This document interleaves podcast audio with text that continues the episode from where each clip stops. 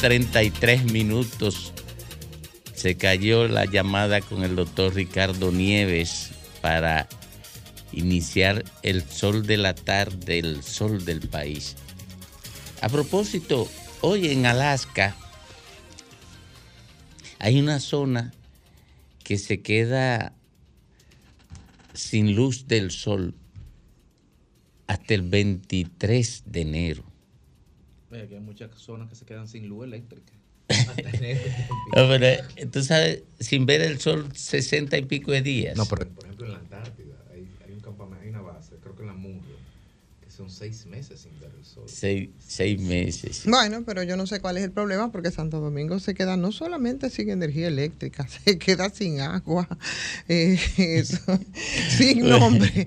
Eso es así, pero... Ya, ya tenemos, ya tenemos en línea al doctor Ricardo Nieves. Adelante con el policomentario. Buenas tardes, Domingo. Buenas tardes a todo el equipo. Aquí por tercer día consecutivo con el aguijón, pero seguimos adelante. Una mirada a las noticias y a los hechos más importantes de este día y de las últimas 48 horas que han sobrecogido al país. Vemos que tremendo tapón en la zona de la 27 de febrero con Máximo Gómez debido al daño sufrido por el paso a desnivel. Dicho sea, la pared afectada ha sido desmontada por completo, igual que el piso que permite la, la capa o la carpeta asfáltica, que también quedó alterado en sus interioridades. Eh, uno de los problemas que complican el tránsito y hacemos un llamado a la dirección DGCET, atención DGCET, Policía de Tránsito, es que la, señores, la imprudencia es, es imbatible. La imprudencia no, no, no hay manera de vencerla, ¿no?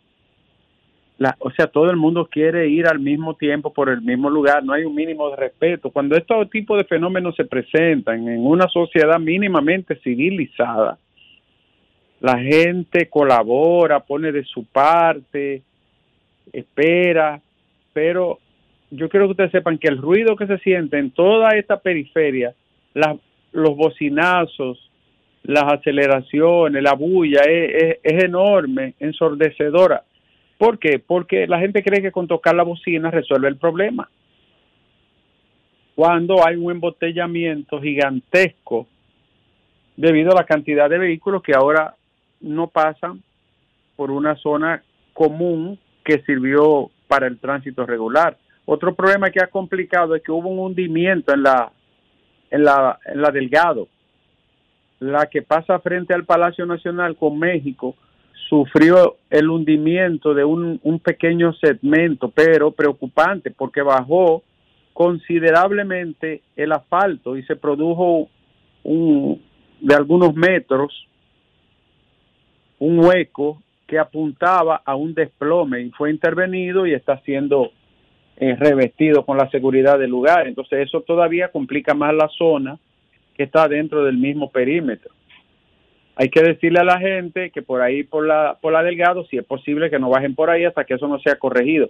Parece que no es una falla muy grande, pero hay un hueco ahí que se ve que es un problema de la, de la estructura y del suelo, de la formación de la zona, que hay mucha piedra caliza en este lugar y coralina, ¿no? Bueno, eh, el ingeniero que diseñó el desnivel de la 27 de febrero dijo que no fue por una falla estructural que falló el, el, la construcción. Dice este ingeniero, que es un hombre de mucha experiencia, que el problema se debe a que no estaba diseñado para el manejo de la cantidad de agua que cayó. Imagínate tú, 24, 25 años después, ¿quién iba a pensar?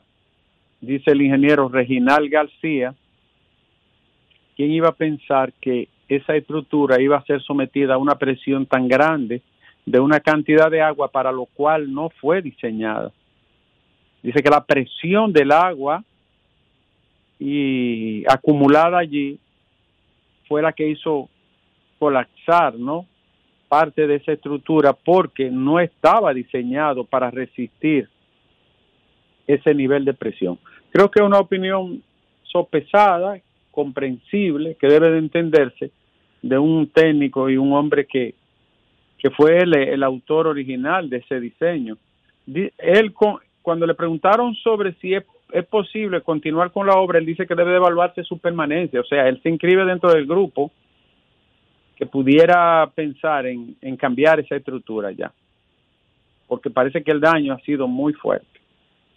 Aumentó a 25 el número de fallecidos por la lluvia este fin de semana y eh, apareció, tristemente, apareció eh, el cadáver de una psicóloga que había sido arrastrada con su esposo y, otra parte de su familia por la crecida del río Yuna. Esta joven, Rubí Esmarlin Duarte, de apenas 27 años, psicóloga de profesión y oriunda de Nagua, cometieron la imprudencia y la torpeza de cruzar por una zona del río Yuna que, como ustedes saben, lleva bastante eh, escorrentía. Fueron arrastrados, lograron salvarse los demás, pero ella no pudo, lamentablemente. Fueron arrastrados por la crecida del Yuna. ¿Tú sabes dónde, dónde lo, el río lo, lo arrastró? En la autopista de Samaná del nordeste, porque el río se sale de su cauce y cubre una buena parte de la autopista. Se ve bajito, se ve que las aguas eh, van ligeras, pero lleva una gran fuerza. Eso es muy peligroso. Un, gran lamento para la familia, para la comunidad de Nagua, eh, eh, en este caso, de la joven Rubí. Continuamos con más informaciones, Alejandro. Eh, hoy tenemos una importante entrevista precisamente ligada al agua de un destacado oficial de nuestras Fuerzas Armadas que estará en el sol de la tarde para una actividad y un evento de, gran valía para todo el país el Palacio Nacional y esa zona, repetimos, hay un socavón peligroso que ha debido ser intervenido y eso ha empeorado la situación del tránsito. Parte también del problema de la lluvia porque esa zona cedió a la presión del agua.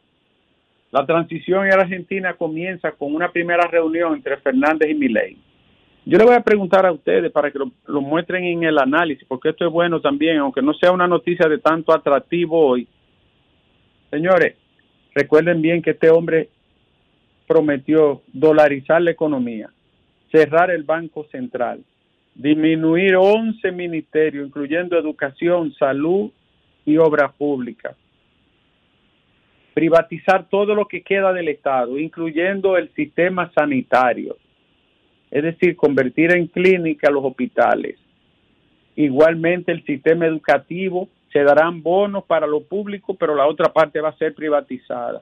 Volver a, a, a la privatización de la empresa de energía y de, y de, y de gas y petróleo argentino.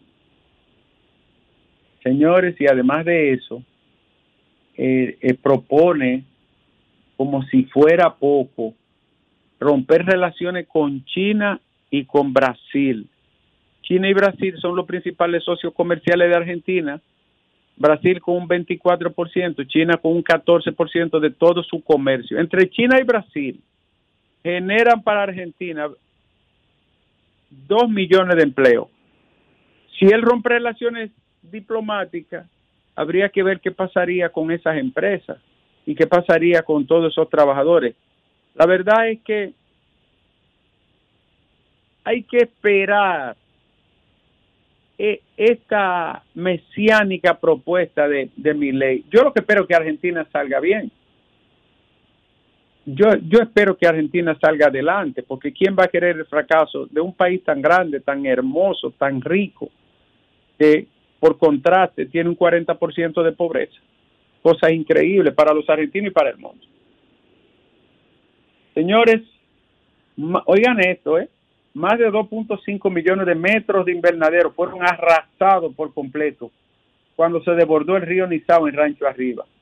Para el río Nizao subir a la zona de los invernaderos, tenía que haber tenido una crecida y una fuerza enorme, porque quienes conocemos Rancho Arriba y el sistema de invernadero, sabemos que el río queda en la zona baja, en una cuenca pequeña. Subir hasta ahí, eso significa una crecida fenomenal del río Nizao.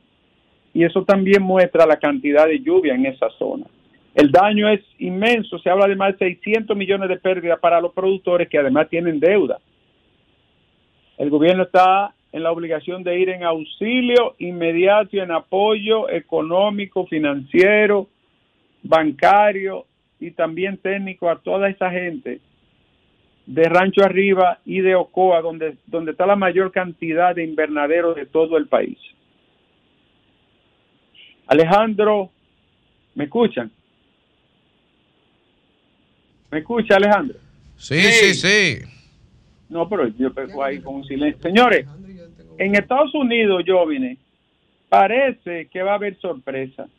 El sobrino de John Fitzgerald Kennedy, hijo de Robert,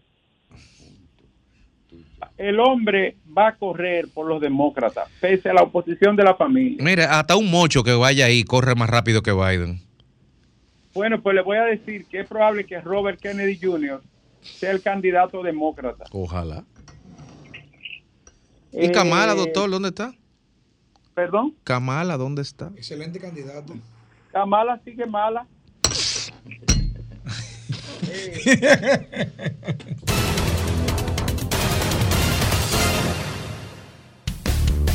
El sol de la tarde. El sol de la tarde. Comunícate 809-540-1065. 1-833-610-1065 desde los Estados Unidos. Sol 106.5, la más interactiva. Bueno, regresamos con la gente. Ahora regresamos con la gente a las 2.45 minutos al concluir el policomentario del doctor Ricardo Nieves. Buenas tardes. Adelante. Estamos con Graimer y cualquier cosa que le pase a Graimer, ya saben, el pueblo se va a tirar a la calle. ¿Oíste, Domingo? ¿Qué pasó? ¿Y qué le va a pasar a Grimer? No, que me amenazaron por las redes a Graimer. ¿Por qué? Oh, pero él lo dijo hoy, en Sol en la mañana. No me diga, pero yo no sabía, ¿verdad? Sí, sí, es ¿Y por qué lo amenazaron, mijo? Por estar hablando de lo que está pasando. No, Sí, no Ah, no, entiendo. eso son chelcha política. Sí, pero Domingo, otra cosa. Pero- Chelcha política. A mí todos los días por docena. Me- por docena. Yo ni para eso califico. Mi- Mira, Domingo, Pero mira, mire, mira, Domingo, bueno, ahí están diciendo una verdad Eso es vivo, eh. Mira, eso es. Tú lo que eres un sinvergüenza, animal, desinformando a la población. Sí, sí. Es que el azote. de- de- Buenas tardes. Buenas tardes, Domingo. ¿Cómo está usted? Buenas tardes. Todo Me alegro bien, de todo hablar bien. con usted. Oiga, usted es el más viejo del grupo. Sí. Eh, El más ecuánime, el más tranquilo, sosegado. Dele un consejo a su compañero Grimer, que está como un carrito chocón, chocando con todo el No, mundo. eh, muchacho es Gra- joven, el pobre. Y yo lo admiro mucho. Graeme, Graeme tiene su Pero cerebro bien, bien No, amueblado. este está como un carrito chocón, el pobre. No, eh, oye, es que a veces Se siente afectado por el comentario de Grimes. Además, quiero que usted sepa una cosa. Óigame, déjeme decirle algo. Domingo. Domingo es bastante, es verdad que es muy ecuánime, pero recuerde que este es un grupo heterogéneo. Ok, donde No, pens- no, a usted yo la miro, porque yo te la sigo a usted donde quiera. Yo Sí. Yo a usted la quiero y la miro, siempre la he mirado. Yo ahí todos los días no me lo pierdo por usted. Ay, Virgen de la Oye su comentario y su cosa. mató. Pero es que el Graeme, Pero está bien, está Él bien y es- estará él- bien, mejor. Sí, hombre. Buenas tardes. Adelante. Buena. Sí, adelante. Sí, ¿cómo está el equipo? Bien. Sí, sí, les habla la ingeniera Pion. Yo no, no soy estructuralista, soy vías y transporte. Pero, pero yo también leí lo que dijo Reginald García, eh, el arquitecto que diseñó, y él incluyó la falta de mantenimiento. Pero señores, sí, eh, esto es algo que, que se sabe, porque si 25 años no había fallado, ¿eh? en 25 años se sabe que eso, y además, ¿dónde están los 140 millones de dólares para mantenimiento de esas vías? Ingeniera, ¿Eh? Óyeme. ingeniera, pero, pero, pero mira, es verdad, usted tiene toda su boca llena de razón, porque las obras hay que darle mantenimiento en el tiempo, definitivamente, pero no es cierto que no había fallado, había fallado, y esto yo no sé, a mí como que Recién está, inaugurado. sí, pero se había pero reparado, ok, pero se había reparado. sí, perfecto, Se pero había reparado. claro, pero el, No la- me cierre, que quiero decir otra cosa. no, pero para nada, absolutamente, ¿quién le va a cerrar? Pero que lo que él sí. hacía más énfasis el, el ingeniero en el tema del drenaje, que eso es algo que a nadie le quiere meter Sí, el pico, sí. eso es verdad. Inclusive, inclusive, yo escuché a otro ingeniero muy, muy, eh, eh, calificado decir que el, el, el centro olímpico, que eso es una laguna, claro, porque ella no, no tiene drenaje, imagínate usted, eso empujó todo eso. Pero me quiero referir, Ivonne, que eh, eh, por el tamarindo, estaba viendo en la prensa, todavía está anegado y no ha ido por ahí la, la, la, a, a llevarle eh, eh, cosas que están dando. El, Saludos el tamarindo es Santo Domingo Este, ¿verdad, Sí, ingeniera? sí, claro, Santo Domingo Sí, Este, por sí, ahí. Sí, Ok, así es. saludos a todos. Bueno, pues ya ustedes saben, el tamarindo, atención, el tamarindo, la denuncia, tienen que intervenir rápidamente. Buenas tardes. Ah, Buenas. ahora. Buenas tardes. Buenas. Sí. Adelante. Adelante, le escuchamos. Baje el volumen, por favor, para que se escuche mejor. Adelante. Adelante. Se cayó Fue. la llamada. Vámonos con la otra. Buenas. Buenas, Buenas tardes. sí, ¿cómo están? Muy bien, adelante. Bueno, ingeniera, yo oí las declaraciones de Reginal y no fue eso lo que él dijo. Él dijo que eso lo que le faltaba era drenaje. Ningún que ah, señores, pero vamos a respetarnos porque ella dijo una ingeniera. Yo no soy ingeniera. Y yo oí las declaraciones de Reginal y eso fue lo que él le dijo. Y él, él es estructurista, él, porque él eh, hace puentes. Ecoturista. Estructuralista. Tú cállate, por eso que te dicen PLD a ti.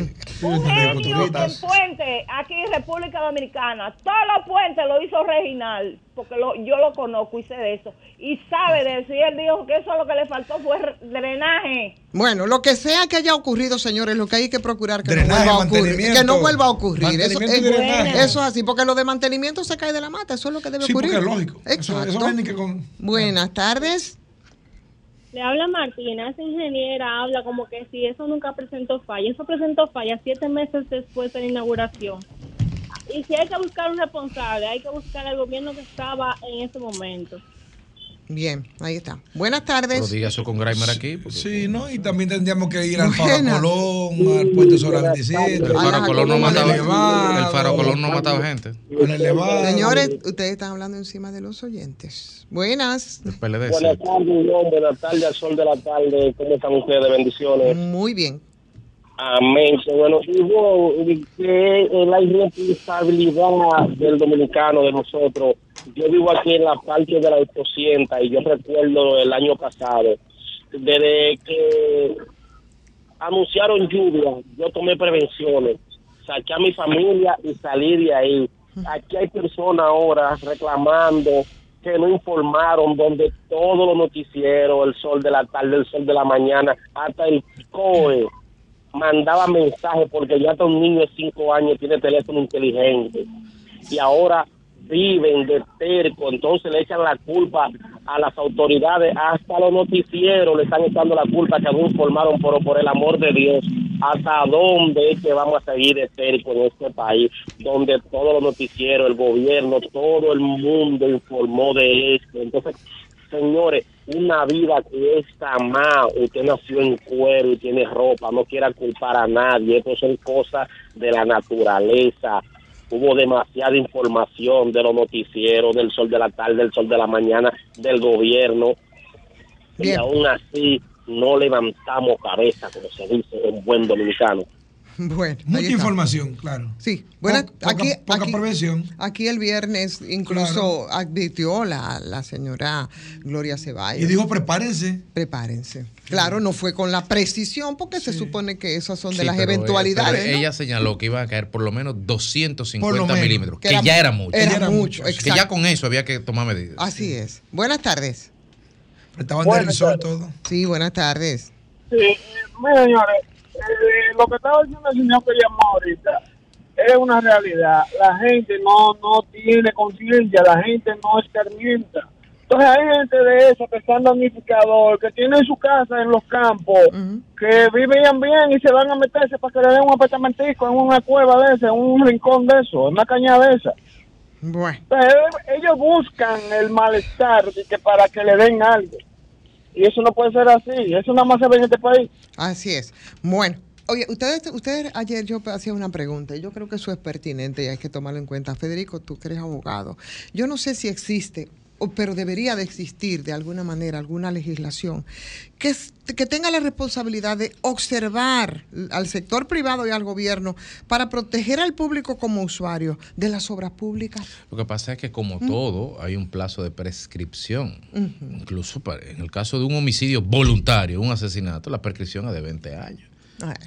O sea, tú matas a una persona y salvo que no sea dentro del contexto de un crimen de lesa humanidad que son imprescriptibles, hasta eso en algún momento es baneado por la historia. Entonces, estamos hablando de obras viejas. Y me parece, vi un- alguna publicación que señaló el distinguido Julio Curi, no me recuerdo el artículo realmente, pero él ponía el print screen de un artículo del código donde establecía que el plazo era de cinco años, lo cual es un plazo prudente. Entonces, las obras públicas, en algún momento, ponle el plazo que tú quieras, pero no puede ser 20 años. No puede ser 20 años. No puede ser 20 años. Pero- Imposible que sea 20 años. Claro, pero yo refiero, por ejemplo, en este caso, que eh, fue al- a los pocos días, la Jacobo Masluta, que citábamos ayer, tres Lo que pasa es que la recordemos en el tema de las prescripciones. Ya vamos recordemos en el tema de las prescripciones que si hubo un condenado en el caso de Narcisazo, de Narcisazo no, de, De Orlando. Fue porque de No manera prescribió. consistente, no prescribió Exacto. porque todos los años Narciso. Narciso y los familiares estaban impidiendo que prescribiera. Así porque es. si no prescribe también. Entonces, ¿quién hizo eso en la Jacobo Magluta? ¿Quién hizo eso en todas estas obras, por ejemplo? Nadie. Bueno, buenas tardes. Buenas. Buenas tardes. Hola, buenas tardes. Buenas tardes. Sí, buenas tardes. ¿Cómo están todos? Estamos muy bien. ¿Quién nos habla? Pamela de Herrera. Adelante, Pamela. Con relación al tema sobre lo que estaba diciendo la ingeniera, estoy de acuerdo con el comentario que le hizo la muchacha después. Esa obra tuvo siete fallas siete meses después. Y hay obras que están desde la época de Trujillo que no tuvieron falla. Entonces, ¿por qué culpar al gobierno? ¿Por qué es el culpable? Por no, Lo- por no, por, por no hacer el mantenimiento hay obras lugar. más Los viejas. Los. Sí, los. Lo malo es que le viejas, tocó a mucho este. más viejas y no han tenido falla. Eh, bueno, el golpe de efecto le tocó a este, pero Sí, es una tocó. responsabilidad de los gobiernos. Claro. Yo creo que es responsable plantearlo de esa manera. El Nosotros, que- así el presidente lo asumió. claro, de hecho, buenas tardes. No, no fue así que lo asumió. Buenas No tardes, mi querido. Tres años. Lo de- ¿Y a quién fue? Federico, Lajara, Graimer, Domingo y a don jefe donde quiera que se encuentre. Adelante. Y yo quiero, habla Fidel Guzmán. Claro. Estoy siendo pasivo. Yo quiero hacer dos preguntas. Primero a la Jara. La Jara, Mi señor. ¿qué tiempo tiene que Leonel Fernández salió de gobierno? Bueno, eso fue en el 2012, estamos No, diciendo dime, 13 dime años. número. 13 años. ¿Cuánto? 13 años. ¿Cuántos son en el 13 años. 2012? ¿Cuántos 9, años 9, tiene 9, que 9, se- 9. Nueve. ¿Cuántos años tiene que se, que, que se construyeron esos túneles y esos elevados gracias a Leonel Fernández? ¿Cuántos años tienen? Esto tiene casi 25. 23 23 Casi años, 25 98. años. Ajá. Entonces yo, yo escucho estos papagayos, estos, estos tarúpidos del PRM interactivo, que siete meses después. Entonces, después que se construyeron esos túneles y esos elevados, gracias a Leonel Fernández, ¿eh? que hay que decirlo a boca llena, con toda su virtud y todo su momento que puede tener Leonel Fernández, que lo he criticado y lo critico por muchas cosas. ¿eh? El Hipólito Mejía pasó por ahí cuatro años. Luego vino Leonel Fernández, luego vino ocho años de Danilo Medina y, y tres años más de este del gobierno. Coño, ¿y Leonel Fernández también? ¿Qué le qué le estaba hablando a Leonel Fernández también lo que pasó, lo que pasó ahora? Abusadores. Ay, Dios mío. Fidel, Fidel, Fidel, de 24 Fidel. Fidel. Fidel. Pero, pero, pero es que la varilla tú no la puedes poner después, tú tienes que ponerla antes. No, Ahí no, falta, ¿Faltó no, o no faltó a cero? No, no, no, no. Te hice una pregunta. ¿Qué ha pasado Es directa la respuesta. ¿Faltó o no faltó a cero? No, ahí no faltó nada. Ahí Ah, estaba todo lo que está que estar. Federico, perdón. Va a haber una desgracia con los, con los elevados. También una. Porque la cantidad de agua que retienen esos elevados cuando caen ahí para el drenaje va a haber una desgracia. También Tienes, tienes, tienes razón. Tienes razón, Fidel. Fidel- te doy la razón ahí. Va a pegar Leonel Fernández por falta de mantenimiento. Federico, mira, yo no estoy, oye, oye esto, yo no estoy, eh, Federico, ni un cc de acuerdo con Fidel cuando defiende a su jefe, pero no te metas con Fidel.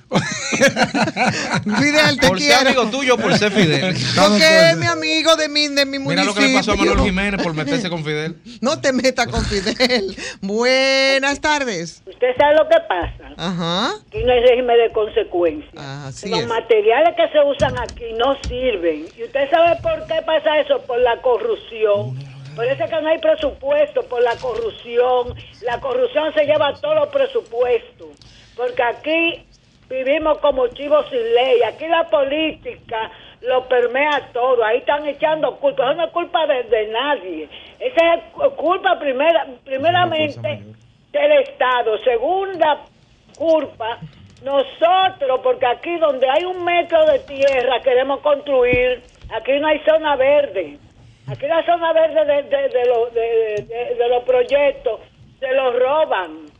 Porque por Ahora, eso es que en la calle usted veía que había, había grama, ese era un pulmón. Los patios de las casas eran un pulmón. En mi época, que tengo 74 años, ah, me recuerdo yo que aguacero fuertísimo y nunca pasó eso. Así es. Muchísimas gracias. ¿Qué es lo que ustedes me están hablando? Es de que aquí es un país que estamos como chivos sin ley. Así mismo es. Muchas gracias. Pase buenas tardes. Habían piscinas naturales que acaparaban el agua en la capital. Miren, lo único que le digo yo a ustedes, ahí murieron unos puertorriqueños. Cuatro. Un fiscal. Si eso ocurre en una ciudad puertorriqueña, ya no voy a hablar de, de, de una ciudad norteamericana ni europea, la ciudad quiebra porque lo que tiene que pagar a los parientes Indemnizar.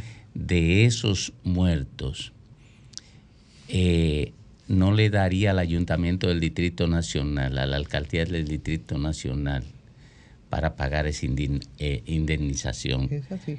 en cualquier país organizado. Ahora aquí, no Es so- tu solar alusado, hermano. a- ahora aquí, no solamente eso pasa sin consecuencia para el Estado Nacional, que es responsable de garantizar la vida y sin embargo la pone en riesgo, la vida del ser humano, sino que no hay un régimen de consecuencia que afecte a los responsables de eso. Por eso están debatiéndose en quién es el culpable, si el de ahora o el de ahorita o el de ayer.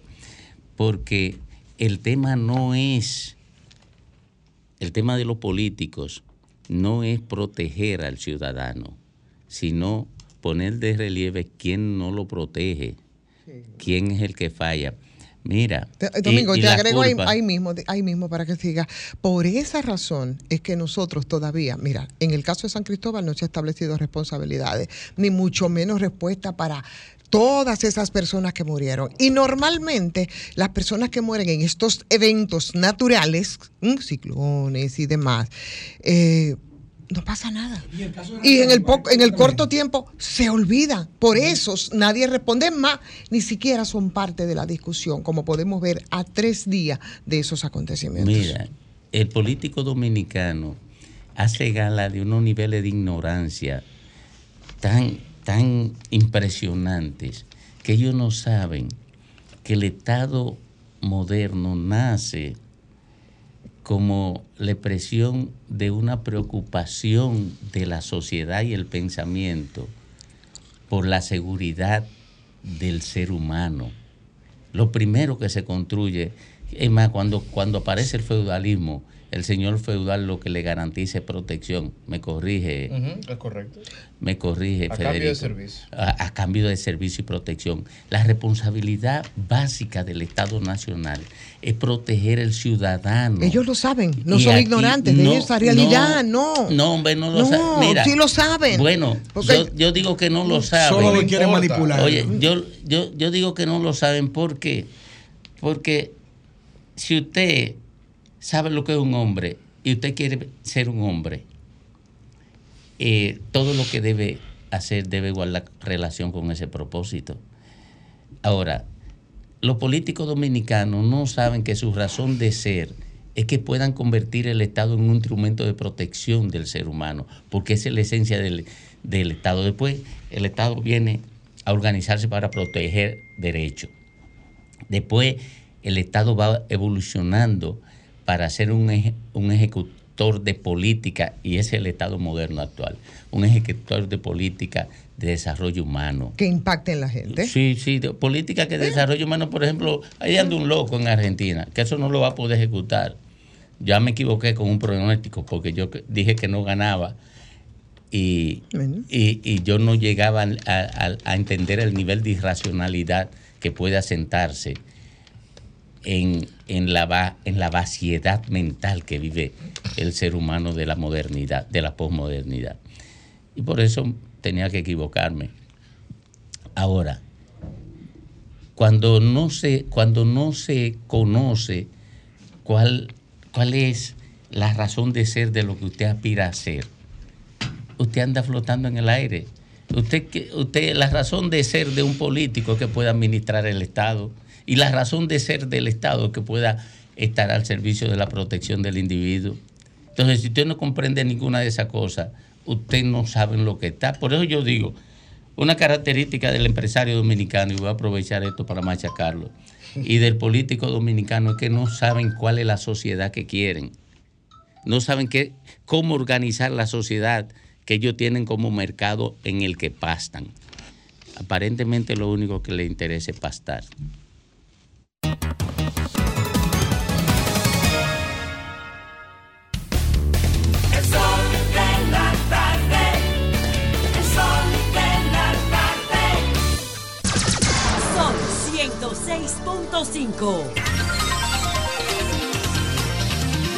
A 3, 12 minutos aquí en el sol del país.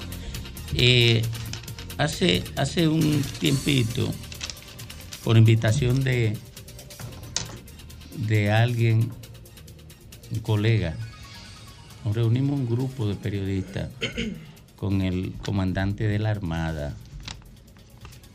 Y en esos encuentros así informales, bueno, estaba Fafa, sí, Fafa estaba.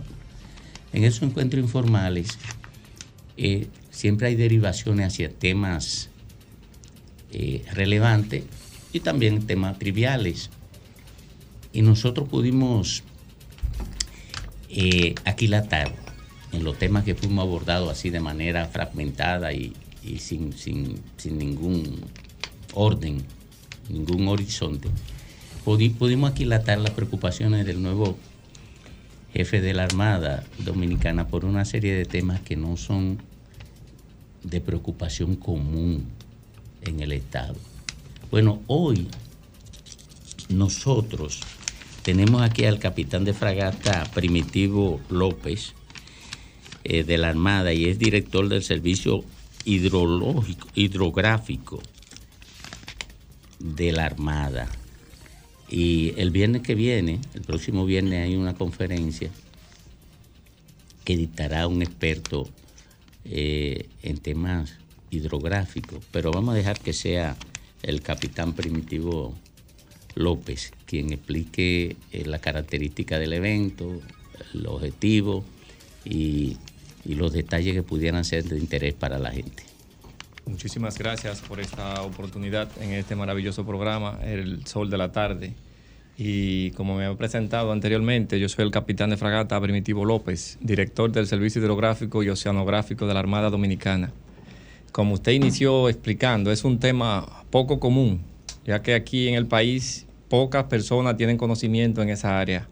Y como usted lo, acaba de mencionar, nuestro comandante general vicealmirante Agustín Morillo Rodríguez, comandante general de la Armada Dominicana, entiende como marino neto, un navegante desde, desde sus inicios en la Academia Naval, eh, entiende la preocupación y la importancia de la seguridad en la navegación. Eh, viene el director de la Organización Hidrográfica Internacional, almirante Luigi Sinapi. Este señor dirige más de 100 países en el mundo.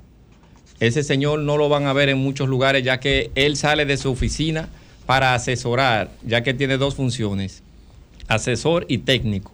En este caso viene como asesor, viene dirigido al alto nivel del país, señor presidente, y la parte de la administración marítima, portuaria, aduanas y esas entidades que vamos a visitar prontamente, según tenemos la agenda ya bien, bien clara en el área.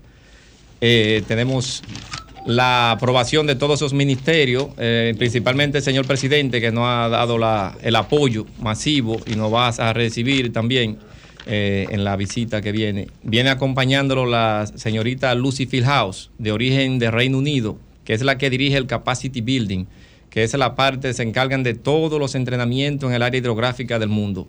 Y nos daría las facilidades aquí a los dominicanos, dependiendo del recibimiento y el trato que les demos. Por eso le pido como dominicanos que nos enfoquemos todo a apoyar esta visita, ya que de ahí depende todo, la seguridad de los cruceros que vienen al país, los buques mercantes, embarcaciones de recreo, todo eso generaría incluso empleo al país, ya que podríamos tener dominicanos en los cruceros y todo eso, un ejemplo. Sería algo que no se ha visto anteriormente. Y aquí tenemos una oficina que no la conocen muchas personas, que se llama eh, la de hidrografía, que está compuesta por una serie de departamentos. Eh, le podría señalar unos cuantos, es algo bien amplio, pero le podríamos señalar algunos para que tengan la idea de, más o menos cómo funciona. Cuando ocurre un accidente marítimo, la Dirección del Servicio Hidrográfico Dominicano es la primera que alerta a las embarcaciones, como lo hacen los aeropuertos de los aviones para que no transiten esa ruta. Le envían algo que le llaman avisos náuticos. Nosotros decimos una área por latitud longitud, delimitamos el área y se envía eso a través de dos equipos que se llaman NAFTA y SafetyNet. El SafetyNet es satelital y el NAFTA es costero. Esa información le llega a los buques, se imprime digital y ellos leen. No podemos transitar en esa zona de la República. Ese es un trabajo que estamos haciendo inicialmente en esa oficina, ya que la Organización Hidrográfica Internacional nos traza pautas de cinco fases. Esa es la primera fase, que nos dice, un ejemplo, que emitamos aviso náutico y es un tipo de actualización de las cartas náuticas dominicanas. Siempre ha estado activo ese centro hidrográfico aquí en República Dominicana. En realidad, nosotros iniciamos la membresía con esa organización desde el 1957. Se suspendió un periodo de 30, de 45 años y retomó en el 2018.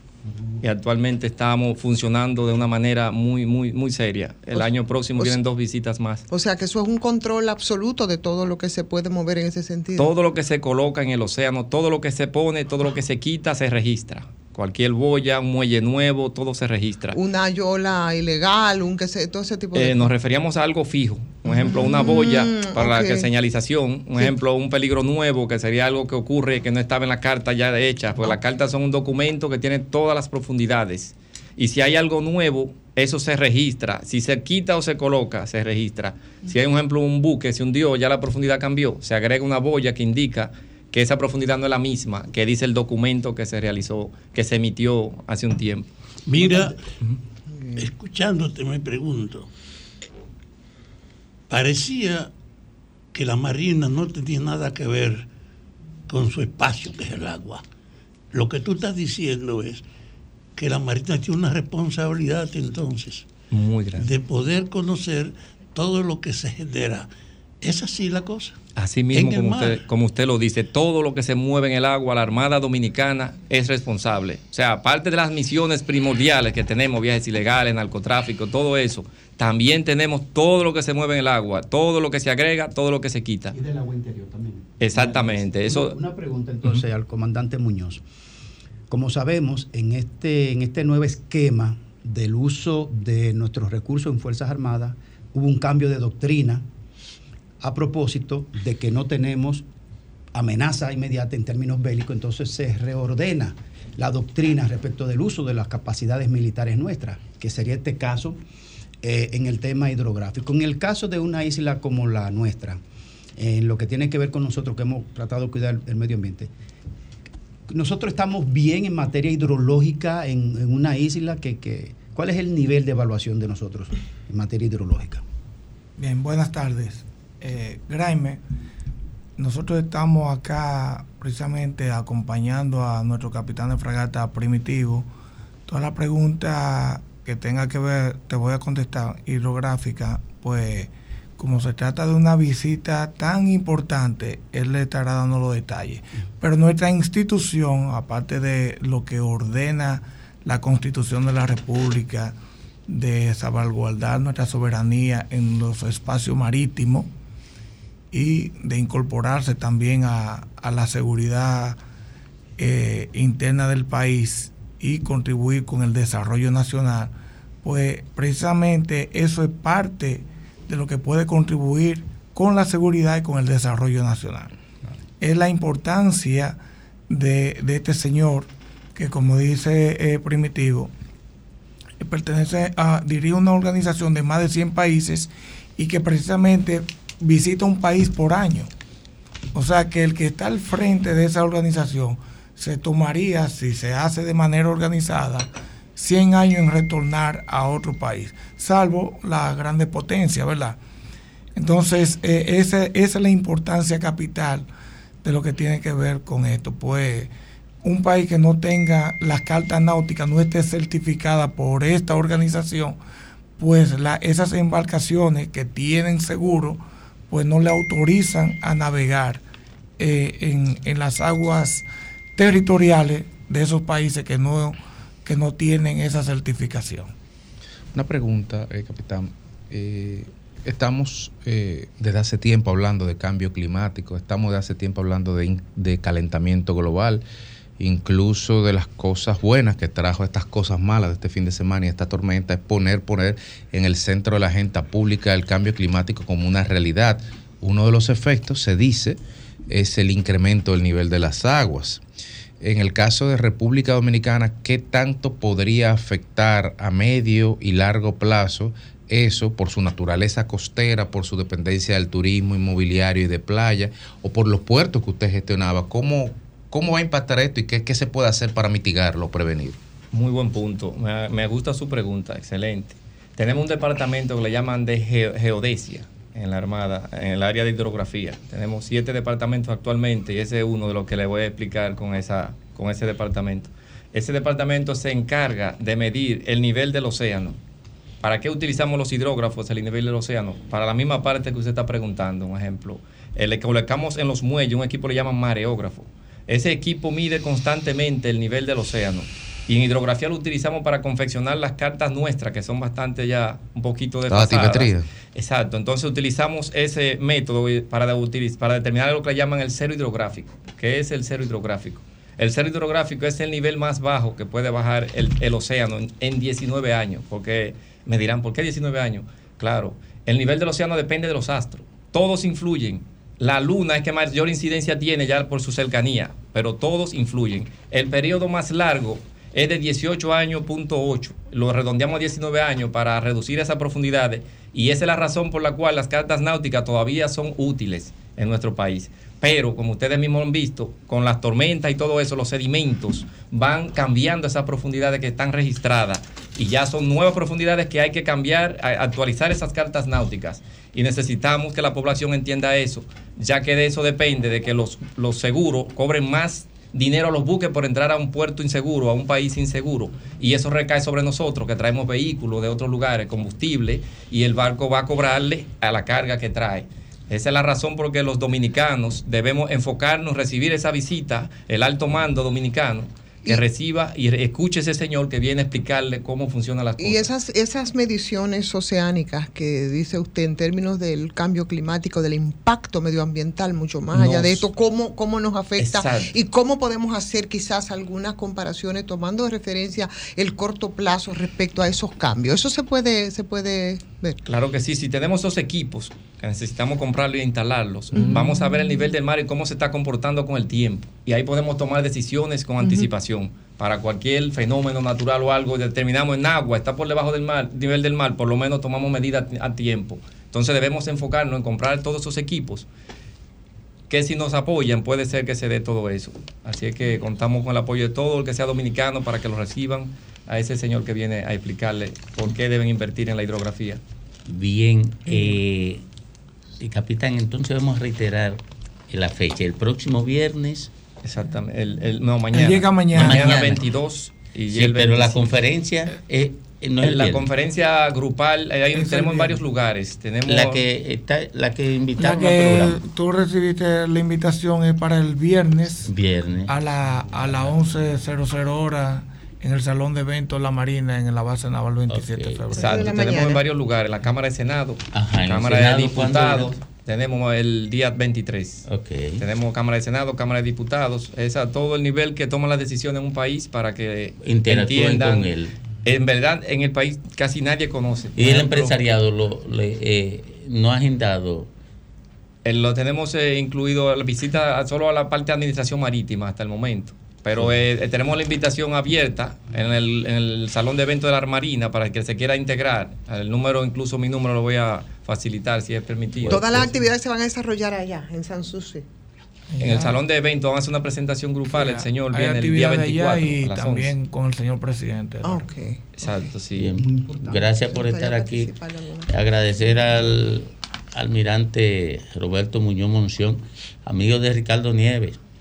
Eh, tuyo no. Y de Juan TH, Y de dilo. Juan TH. Sí, unas sí. gorras de- especiales ahí con de- mucho- A ellos, a nosotros no. A ellos. Sí, ¿verdad? No. Eh, Sí, claro. No, porque ustedes. Aunque sea con una estrella, domingo, no porque- tiene que tener cinco. No, no, no, porque ustedes no han llegado a ese rango. Pero con una estrella. ¿Cómo que no A han mí llegado me le al ponen una rango? estrella. Al rango donde estábamos nosotros. Uy, señores, pero y presumidos si no se Ah, dejan pero- de ser, señores. Ay, tú te vas a poner ahora de envidiosa. A poner- envidiosa. A ustedes, tres, no, Bueno, no. pero eso Absolut- mismo yo te absolutamente no. Porque tú nada más eres la A mí me cara gorra ahora mía y me ponen una estrella amarilla en el medio. No, eso es política. Hoy no estamos en política, no, estamos en política, estamos en, en hidrografía, en, estabilidad eh, oceanográfica y cosas así. Es, es muy amplio el tema. Cualquier pregunta, no importa. Incluso soy profesor de navegación electrónica. Cualquier cosa de buques, eh, hidrografía, estamos abiertos para responderla. No, pero mira, mire, después vamos a solicitarle Hombre, dio una clase. sí, autorización al jefe de la Armada para que vengamos a hablar solamente de ese tema. eh, pero pero en una entrevista más amplia. Me encantaría, sí, porque, en verdad toma, yo he impartido clases allá y he tomado cuatro horas pero para lo- impartir lo básico. Pero, oye, podemos lo que dice Domingo tiene una validez en este orden. De toda la estructura de la Fuerza Armada, de la que buena información pública es de la Marina. Y eso hace que se mejore la comunicación de la Marina. Y este es un inicio que nosotros celebramos que haya comenzado. no, y, y un tema es que ahora entra en la agenda de este país eh, el tema del cambio climático obligado, con estos eventos que se han dado de manera sorpresiva y, y todos los cambios que se van produciendo, en, eh, sobre todo en los océanos. Los océanos son los más impactados, los más impactados por el cambio climático por el tema del de hielo, el tema de, de las avenidas eh, violentas desde la parte alta hacia los océanos que lo convierte en depositario de, de residuos indeseados. Eh, todo este, este tema es bueno que se, se exhiba, sobre todo para que la gente eh, que piensa un poquito en el futuro de la sociedad eh, asuma la conciencia del peligro. Domingo, además eso tiene un impacto también que no solamente es medioambiental, el cambio climático tiene un impacto social importante y un impacto económico mucho más importante todavía, o sea que son tantas tantas caras y tantas aristas que hacer esta discusión sería algo sumamente interesante, sobre todo como en estos momentos donde yo siento que la gente está tan ajena al tema, ¿no? Tan ausente y que ha debido hacerse una ofensiva mucho mayor respecto a la concientización de lo que eso implica, ¿no? Porque ahora, por ejemplo, con lo ocurrido recientemente, se habla de muchas cosas, en pocos lugares, y creo que el sol de la tarde es uno de ellos, se hace énfasis en el tema cambio climático y cómo nos pasa las cuentas. Entonces es importante. Buen punto. Si me permiten, le agrego algo. La visita tiene incluido lo que le llaman Blue Economy. Es la economía azul. Eso Sí. tiene que ver con todo. Claro. el cambio Sí. climático Claro. y todo lo relacionado al océano. Así es. O sea, está incluido en el, en el paquete. Por favor, del invitado internacional. El invitado se llama Luigi Sinapi, de origen italiano, y la señorita Lucy Filhao, de origen de United Kingdom, Reino Unido. Y pueden venir por aquí, ustedes no pueden traer a esa gente. Bueno, la, la Es agenda, buen punto eh, la agenda es sí, muy señor. eh, apretada, pero el viernes eh, con eh, Miguel Medina, su amigo, va a hacer un trabajo para darlo también a conocer. Quiero aprovechar eh, Domingo, Ivonne, Fafa y todo el equipo que precisamente ya veo por los comentarios de los amigos que tú no le has dado la información correcta de algo que está pendiente Me va a hacer con quedar el mal. com- pero o, o- ah, es que tú lo tienes de sorpresa. Suéltala, no, que tenemos un, un encuentro tan pronto pasen las festividades próximas de Nuestra Señora del Amparo a bordo del buque escuela eh, al- Almirante verdad. Cambiazo. Es verdad, tiene Entonces, razón. y es para todos. Ah, es donde verdad, vamos sí. a estar, no, y esto es de verdad. José, ah, si no lo dejan afuera.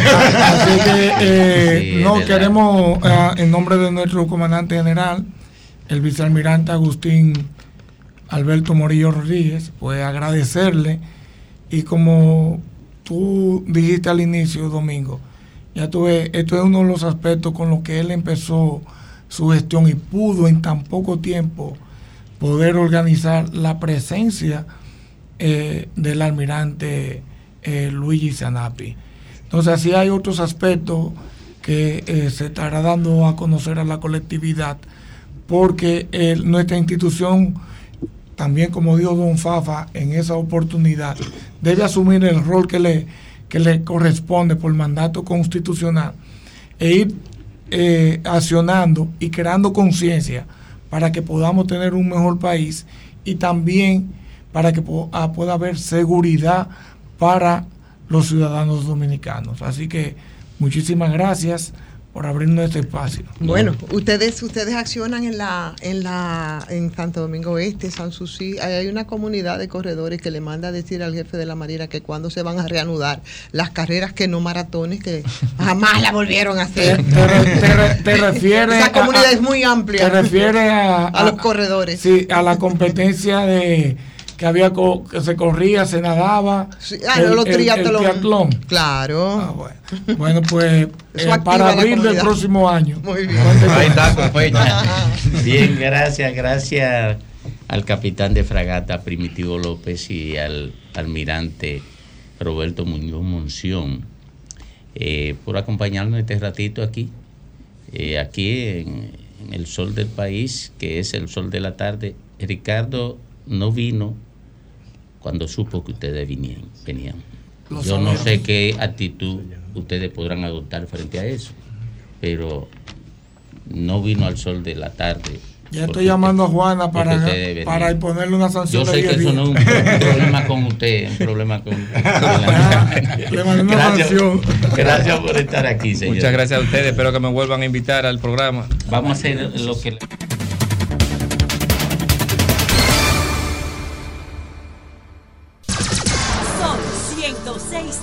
106.5. Bueno, retornamos al sol de la tarde a las 3.38 minutos. Retornamos con don Rafael Fafa Taveras. Gracias, Domingo. Quiero expresarle mi reconocimiento a esa entrevista que acabamos de hacer. Porque no es común ver una institución de las Fuerzas Armadas relacionada con los medios de comunicación para hablar de temas de interés y de actualidad. Y yo creo que el planteo que acabamos de oír aquí es una muestra de que estamos viviendo un momento especial. Primero, estamos en medio de un cambio global reconocido, con un replanteo de posiciones y de nuevas estructuras de mando, de que todo el predominio del pasado está cuestionado ahora Y desde ese punto de vista aparece el cambio climático. Además de ese cambio político en marcha, aparece el cambio climático. Y junto con el cambio político en marcha y del cambio climático, está de verdad la revisión de la esencia ética de la política. Estamos pues en un momento espe- especial de la historia. No recuerdo que haya una coincidencia de tantos valores como ahora se está produciendo. Porque, insisto, cambio global innegable en muchos aspectos y marcha. Y dentro del cambio global está seguro el problema de la tecnología, de la participación, de la distribución, del uso de todo lo emergente, de la superación de la herencia estructural que esta nueva realidad va a superar. Hay algo que nos dice la práctica serena de la continuidad del pasado, el peso de la tradición se fue al carajo. Estamos ante la exigencia de las novedades. Y en ese sentido, la presencia de estos oficiales de la Marina hablándonos de una actividad sumamente interesante y que pone en evidencia que hay conciencia en la estructura militar de su espacio y de su intervención, que no era común, y desde ese punto de vista, junto con la esencia de ese admisible cambio global que ahora entonces esté replanteado este cambio climático. Y yo les digo, aquí estamos en un camino a unas elecciones y en la política debían estarse debatiendo estas cosas. ¿Es eso lo que predomina? ¿La comprensión del momento? No, aquí hay un déficit en no valorar que la repetición de las prácticas políticas no tienen validez hoy, que a la luz de la actualidad estamos obligados en la política a tener una visión con esa característica de que estamos en un cambio global, en un cambio climático, en una necesidad de reorientación. Pero la práctica de la política es la confrontación no es el compromiso con lo que debe superar la herencia o con ser portador de las novedades superadoras de los límites que dejamos atrás. Aquí lo dijo un compañero, el papel de la oposición es impedir que el que está siga.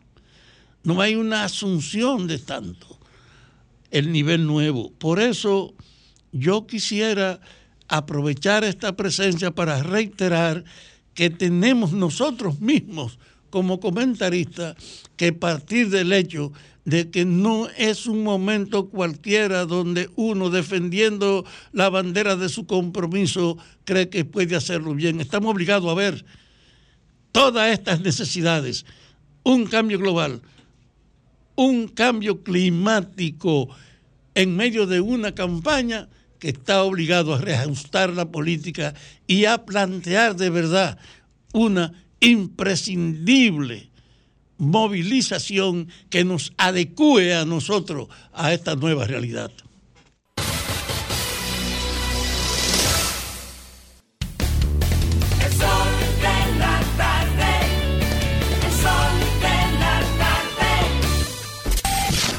Sol, Sol 106.5.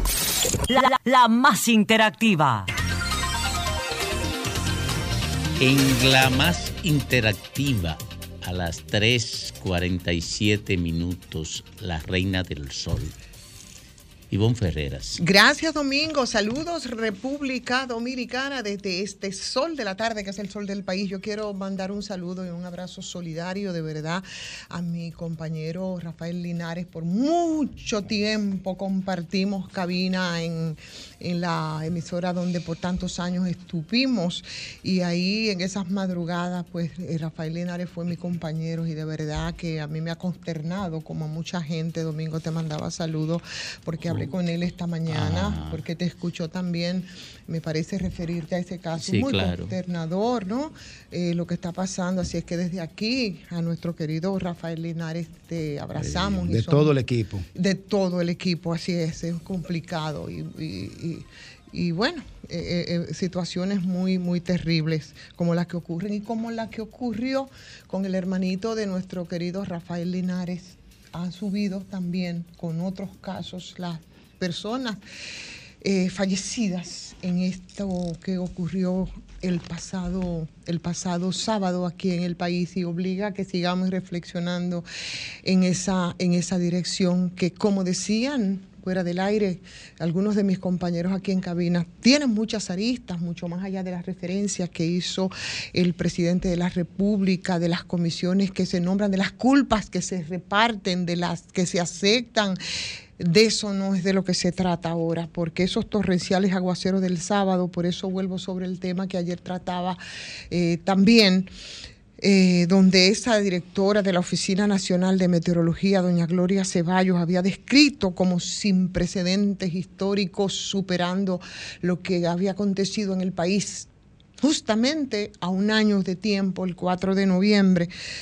Em, no solo nos vuelve a pasar y nos coloca de nuevo al borde de un derrama donde vivimos y, eh, eh, en nuestros grandes centros urbanos que son construidos sin planificación y como decía el experto estructuralista que tuvo la responsabilidad de esa obra, sin drenaje pluvial, que según él es lo que más ha impactado. En este caso habrá que ver qué otros elementos han tenido incidencia en lo que ha ocurrido.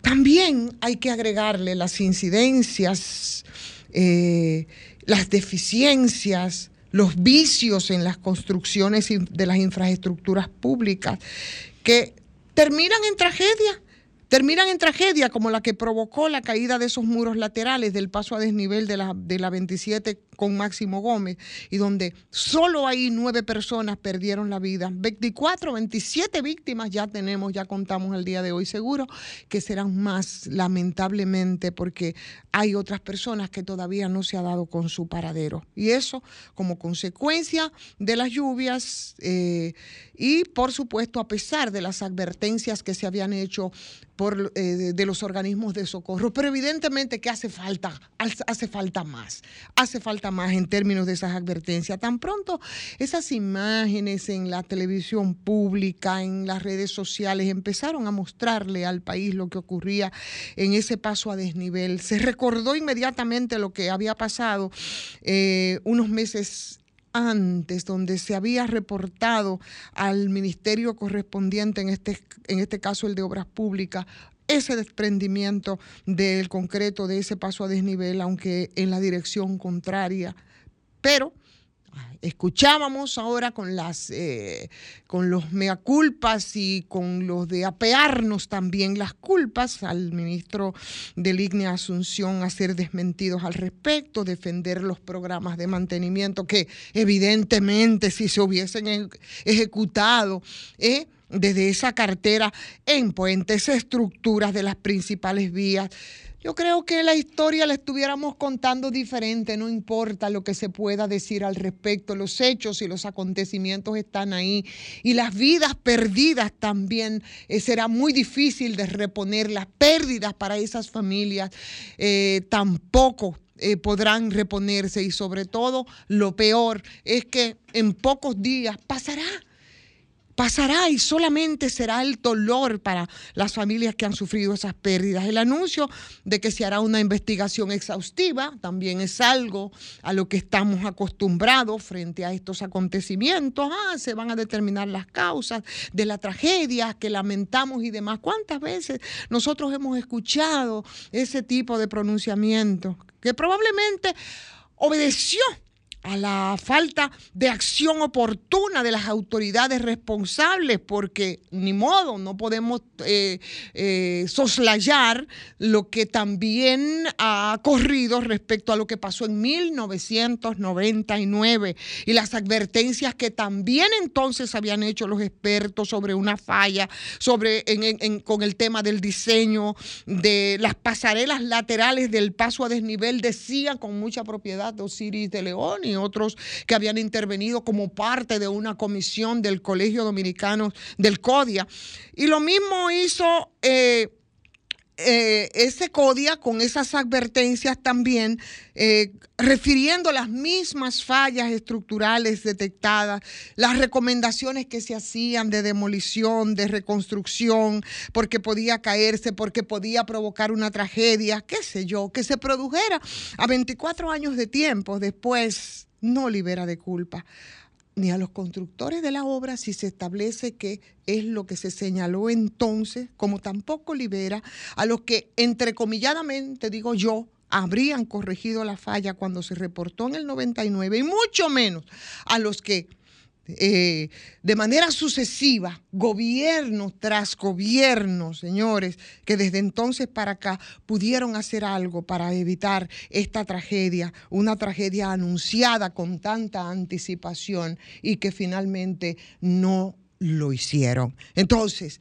vamos a dejar las lamentaciones y sí vamos a ver en qué fallamos, pero sobre todo vamos a corregir para que no sigamos exponiendo tanto la vida de la gente 30, 27, 29, qué sé yo. No sabemos todavía cuántos serán. Son almas a las que hay que proteger y no se ha hecho.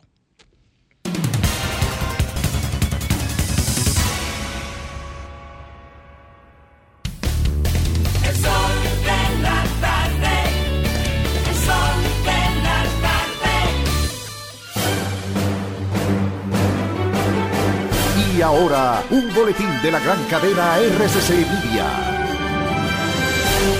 El Centro de Operaciones de Emergencia informó este martes que de manera oficial elevó a 25 el número de fallecidos debido a las fuertes lluvias registradas la semana pasada ante la incidencia de un disturbio tropical sobre el país. Por otra parte, los hospitales de la región metropolitana fueron los más afectados por las lluvias el pasado fin de semana, al sufrir daños en equipo especializados por las filtraciones y áreas de servicio inundadas por la entrada de agua, informaron las autoridades sanitarias. Finalmente, los líderes del Grupo de Economías Emergentes BRIC pidieron este martes en una reunión virtual extraordinaria una tregua humanitaria duradera y sostenida que conduzca al cese de las hostilidades entre Israel y el movimiento islámico Hamas en la Franja de Gaza. Para más noticias, visite rccmedia.com.do.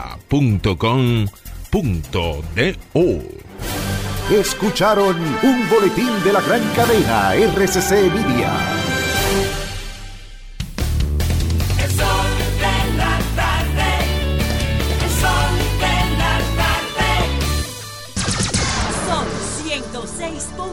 Son 106.5.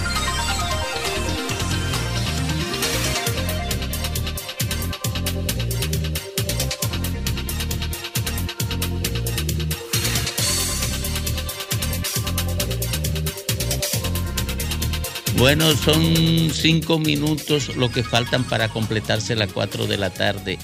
Y a esta hora, esta hora, don Graimer Méndez. Gracias Domingo y gracias a toda la audiencia. Este es Sol de la tarde, Sol del país. Bueno, eh, las autoridades han anunciado vaguada. Por lo menos aquí en Santo Domingo no se ven las señales ni está lloviendo, pero como se adelantó inicialmente, eh, que era por el Cibao, estaremos al pendiente para cualquier información al respecto. Miren, la arrogancia del poder es una de las cosas más peligrosas y más perniciosas eh, que puede tener un partido en ejercicio, porque al final de cuentas son situaciones pasajeras que todo, todo inicia y todo concluye en algún momento, por bueno o por malo que sea un gobierno. Comienza y concluye. Bajo este esquema, en las proximidades de un proceso electoral que va primero en lo municipal y luego en la presidencial y congresual, está poniendo de manifiesto, por lo que vemos en la jauría de los medios digitales, el pánico a perder el poder, el pánico a perder las posiciones que alguien pueda tener, las contratas o los negocios. Ese pánico a perder el poder está llevando a un descontrol del diálogo social. En los años que yo tengo como comunicador, siempre he tratado, digo he tratado porque algunos puede, podemos cometer errores, Pero yo siempre he tratado de tener una comunicación decente, correcta, y nunca he sido desmentido en los medios de comunicación, porque solo me ocupo de tratar los temas que puedo tratar o lo que manejo. Nunca he sido desmentido, porque conozco la responsabilidad del medio y conozco mi responsabilidad como comunicador. Pero esto se ha salido de control. La publicación que yo hice respecto de la situación desgarradora del aplastami- aplastamiento y ahogamiento simultáneo es un asunto que no tenía forma de narrarlo. Nadie que escribiera bajo un esquema humanista o publicara algo desde el concepto del humanismo no podía tener otra cosa que no sea enojo, ira, molestia. Bueno, yo publiqué fuera del margen de lo que tiene que ver con temas políticos partidarios. Jamás yo podría ponerme a opinar de un tema en medio de una situación como esa en contexto partidario, porque esa no es mi naturaleza. A mí me importa un carajo quien se haya buscado unos cuartos haciendo túneles o elevados, lo que le diera la gana, o el peaje como se llame, en el gobierno que sea, y me importa un carajo que caiga preso quien sea, porque como yo no participo de eso, a mí no me importa. Mi participación en la política no tiene que ver con enriquecimiento ni nada de eso. Yo soy un hombre de propuestas sociales. Y no me importa que sea de mi partido o del otro. Si el que cometió un error, que caiga preso. O que vaya y defienda su situación. Carajo, pero me cayó una jauría de esta, de esta nueva, de nueva finca productoras de bot y de gente pagada para que entre en un estado de, de amedrentamiento para que tú como que te, te recojas y dejes de denunciar cosas con las que tú no estás de acuerdo. Entonces hubo un tipo en las redes que me amenazó. Me amenazó, hizo una amenaza. Que a este tipo deben callarse, debe callarse o deben callarlo. Ajá, en medio de una situación como esta, que a lo mejor lo está diciendo para tratar de desarticularme, en mi opinión. Pero aquí hay un grupo de fanáticos que no entiende ese tipo de cosas y es un peligro. Álvarez, Ducán te diría, te diría, ay, hombre, eso son pendejadas. No, espérate, espérate. Sí, pu- puede ser que sea una pendejada, pero hay fanáticos que ven a este diciéndole eso y yo le digo, tú me estás amenazando. Entonces me dice como que quién es uno para amenazar, pero que yo soy un peligro. Ah, yo soy un peligro. Entonces, yo le puse en contexto a la fiscalía, le puse en contexto a Paliza y le puse en contexto a Carolina Mejía como jefes del PRM, no como funcionario ni como alcaldesa. Carolina me respondió y dijo que iba a hacer sus indagaciones correspondientes, porque el PRM no puede permitir eso. Y a eso que están mandando a, que me ladren es al amo que yo le voy a responder. Y desde que sepamos los vínculos, entonces yo le voy a responder al amo que manda a ladrarle a uno. Que esto no puede manejarse bajo, estos contextos. Y hablé también eh, con la fiscal, con la fiscal eh, eh, Rosalba Ramos al respecto. Estoy indagando los datos precisos y le, y le voy a poner su querella por amenaza. Se la voy a poner. Porque nosotros aquí, yo estaré hablando aquí hasta que Antonio Espaillá me lo permita. Pero no sobre la base de que yo me voy a meter la lengua, de que por, por, amedrentamiento y por, y por planteamiento de tipo personal. El que no tenga argumento, que no debata conmigo si quiere. Pero amenaza no se lo vamos a aceptar a nadie del PRM, a nadie. Que mucho, mucho costó levantar esta democracia en este país, mucho. Y yo no ando ofendiendo a nadie, ni ando haciendo planteamientos fuera de contexto. Yo hago planteamientos políticos, administrativos, sociales, culturales, académicos de cualquier tipo, nunca personales. Y para los que no saben, la relación mía con Deligni Ascensión, el ministro de Obras Públicas, nos conocemos mucho antes de que él pensara ser ministro. De nada. Porque su esposa y yo éramos parte de la misma directiva de una fundación de tipo social. Y cuando a él lo nombraron, yo fui invitado a su casa a una oración de agradecimiento por su, por, su designación. Y yo por prudencia obviamente no fui. Para, para los desquiciados que están en las redes, que no saben de esa relación. Mi planteamiento respecto a lo que ha pasado con eso no es personal, es institucional, para que no se equivoquen conmigo. Alejandro.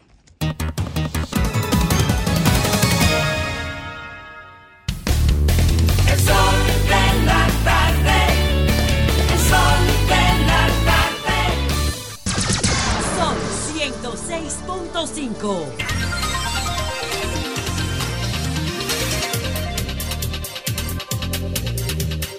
Bueno, 10 minutos. 10 minutos.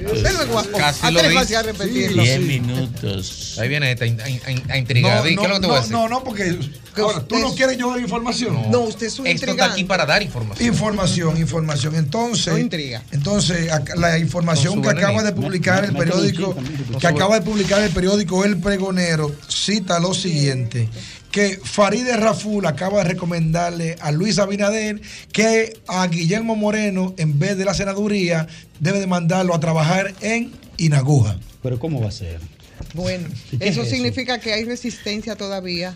No, de eh, Faride respecto a algo que parece inminente porque Ella va con su territorio. solamente se está eh, yo pienso que que estamos a pocos momentos de que ya se anuncie la candidatura de Guillermo Moreno a la ahora señores ustedes no se han puesto a pensar para mí lo que me parece es que hay un pacto entre Luis Abinader y, y- y Leonel Fernández con ¿Y por qué? Otro más. digo yo porque explíqueme ¿Qué, qué tú parecería, quieres que parecería ¿no? Farideh marcando territorio. Pero ya Domingo lo habló, eso la semana pasada. Ah, y yo lo explicó no sé, yo con no- pelo y señales. es qué verdad. ¿qué tú dijiste Domingo? Yo- que yo- parece un, un yo pacto hice un, un análisis de, Que ya se perdió. de las manzanas De de, la discordia que había en el Distrito Nacional y que impactaba en todos los partidos políticos. Para mí hay una manzana de discordia en cada uno. En un comentario entonces, pero, pero lo titularon mal aquí, no no pero, porque me lo redujeron a, a Faride. sí. Y entonces la gente no entendió lo que entendió Federico. Porque el Pero, título. yo- pero lo que Es- yo es estoy, la verdad. pero lo que estoy yo diciendo El es- espíritu del que- cuerpo, que una clase social. Lo que estoy Sí. preguntándome, porque yo no lo estoy afirmando, que parecería, y ve cómo, en qué, cómo pongo el verbo, parecería como que es un pacto entre el P, el, el Leonel Fernández y Luis Abinader. ¿Y cuáles son los términos o de ese sea, pacto? Estoy, estoy, estoy, ¿Cuáles serían? Óyeme, ah, bueno, porque espérate, porque no estoy afirmando Por eso, nada. ¿cuáles serían? Exacto, estoy simplemente especulando porque tú eh, llevar a Guillermo Moreno con el retraso que implica, eh, con el avance que tiene el candidato de la Fuerza del Pueblo o de la, de, ¿cómo que se llama? Alianza. De la Alianza. Rescata RD. Parecería entonces un suicidio, a menos que no sea parte de un acuerdo. Digo yo, porque aquí en política se hace de todo. Vuelvo y repito, estoy especulando. Es que la, la táctica No. se ha comido la estrategia en el PRM. Miren, Ah. miren, ustedes saben por qué. Pero no es un asunto del PRM, sería entre el PRM y la fuerza del pueblo. Y seguimos especulando. Miren, eh, Danilo Medina está tan irritado porque con el Ministerio Público Independiente se violó una, una regla no escrita entre los partidos políticos y los gobiernos. No atacar a la familia de los, de los presidentes o de los expresidentes. Eso forma parte del acervo cultural dominicano. Por eso Danilo Medina reaccionó con tanta virulencia en la primera reunión del Comité Central del PLD. El presidente no se Y, toca. y por qué Hipólito dice, por ejemplo, que los presidentes no se tocan, etcétera, etcétera. Eso aparte era parte de la cultura política Pero dominicana. tocaron a y, ahora ¿eh? voy, no, pero ahora voy para tu preocupación. Para tu preocupación. No, porque aquí se han tocado los presidentes y se han matado presidentes. Claro. Lo que, a lo que me refiero es a la familia. No de el los fondo, la forma. a la familia de los presidentes. Eh, que eso no sea así en la cultura dominicana. Eh, disfrutaban de una inmunidad que se la concedía el contrario. Entonces, ¿qué pasa con, con Omar Fernández? Omar Fernández es parte del cuerpo de Leonel Fernández, es su hijo. Y ahí hay un problema serio, que yo lo razoné en un comentario que hice. Hay un problema serio que es un peligro grave para Farideh Raful, que se convierte en una razón justificativa para que la saquen de competencia el PRM o que ella está por debajo de él en las encuestas. Entonces, lo han aprovechado para tratar de meter a Guillermo Moreno, que es el que puede golpear a, Le- a Leonel Fernández, y eso entra en la lógica política. Entonces no se le puede cuestionar como un golpe. Incluso yo digo que aquí hay un problema grave. El PRM no puede dejar que le derroten su secretaria general, como nunca dejó el PLD que le derrotaran a Reinaldo Pared aquí como secretario general. Por eso fue 14 años, me parece, senador del Distrito Nacional. Yo estoy reflexionando en la dirección contraria, exactamente, porque como al final mm, son escenarios posibles, habrá que ver los resultados, porque la verdad es que a mí me parece insólito lo que se ha querido hacer precisamente por cuando tú pones, mides a Guillermo con Faride, ¿m? Eh, y cuando tú ves también cómo se retrasa en el tiempo y lo que ha estado ocurriendo, yo digo, bueno, pero ven acá, y esto no será parte de una estrategia, me pregunto yo. Y como aquí, en esta política que de este solar al usado, cualquier cosa es posible, Pero- yo simplemente pues lanzo así un poco la preocupación. Cuidado si se trata de eso dentro del campo, Pero- por supuesto, de las conjeturas. ¿no? Aunque, pero au- bueno. aunque, aunque Guillermo Moreno puede, utilizado, puede ser utilizado y lo será utilizado como, como punta de lanza con ese argumento razonable de que le entre a Leonel Fernández, yo lo que creo es que puede ser una punta de lanza, pero ya es de plástico, porque es que una punta de lanza de plástico, porque que ya qué más le puede decir Guillermo Moreno a Leonel Fernández, tiene décadas diciéndole de todo lo que se le puede decir ya no va a surtir efecto, porque que ya, ¿qué más le puede decir Guillermo Moreno? Un hombre monotemático socialmente, Entonces, que si no, se- no aborda ningún otro tema social de solución de problemas nacionales ni de ningún tipo. Si se diera entonces lo que, lo que yo estoy, con lo que yo estoy especulando, entonces ¿a quién realmente es que se golpearía? No, él lo intentaría, pero ¿A quién no se lograría. golpearía en ese caso? Él lo intentaría, pero no Eh, lo lograría. ¿Se golpearía a quién? ¿A Danilo Medina, No quizás? sé, no ¿O a sé. ese sector o a ese litoral? Bueno.